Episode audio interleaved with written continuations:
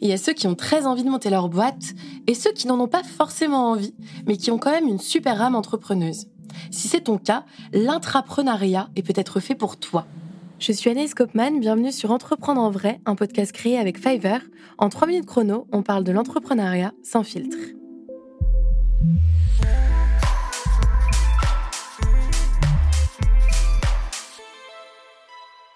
En général, quand on parle d'entrepreneuriat, on imagine tout de suite Steve Jobs dans son garage, aux prémices de son empire, Apple pour ne pas le nommer.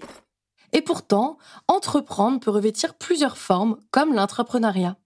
C'est l'homme politique G. Ford Pinchot qui l'a introduit dans le monde du travail pour la première fois dans les années 70 aux États-Unis. Et concrètement, ça correspond au lancement d'un nouveau projet au sein d'une entreprise déjà existante.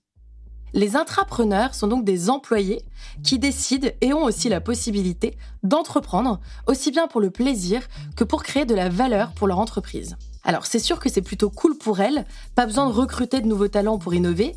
Et puis, dans le cas où un salarié tourne en rond et pense à partir pour entreprendre, l'entreprise peut aussi lui proposer de rester. C'est une manière pour ce salarié de garder sa sécurité tout en respectant sa soif de créativité. D'ailleurs, d'après une étude réalisée par l'accélérateur d'intrapreneuriat Pulson, 40% des intrapreneurs interrogés ont affirmé que Intraprendre avait développé leur esprit d'équipe et leur créativité.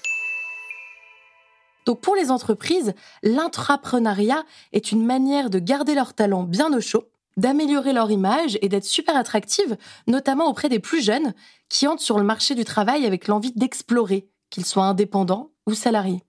Et puis, c'est aussi du coup un gain de temps et donc euh, bah, d'argent. Généralement, les intrapreneurs développent ce projet en parallèle de leur mission principale, et pour ça, il faut bien sûr qu'ils se sentent totalement libres d'aller au bout de leur idée, sans forcément en connaître les risques en amont. C'est une façon pour moi de vous rappeler que la créativité nécessite forcément le droit à l'erreur. Uh,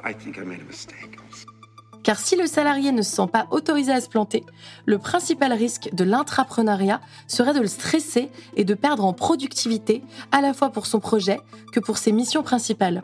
Le grand challenge de l'intrapreneuriat, c'est donc d'encadrer un tel projet sans pour autant tout contrôler, d'où la nécessité de fixer dès le départ les modalités du projet. Et souvent, la création d'un incubateur interne permet de réunir au même endroit les meilleures conditions au bon développement d'un projet. Donc à mesure que l'intrapreneuriat vend en poupe, il devient aussi de plus en plus connu, et pas que dans le monde des startups. En France, même de grands groupes comme la RATP ou la Poste s'en donnent à cœur joie. Et par exemple, dans son lab d'intrapreneur BNP Paribas a permis la naissance du projet Finance for Good, dont l'objectif est de lancer un compte d'épargne responsable permettant aux détenteurs du compte de donner du sens à son argent. Alors, si toi aussi tu es prêt à proposer un projet innovant à l'entreprise qui t'emploie, tu sais ce qu'il te reste à dire pour pitcher ce mode d'entrepreneuriat.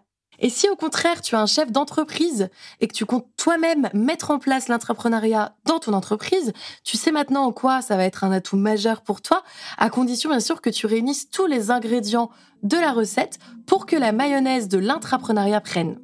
Allez, en cuisine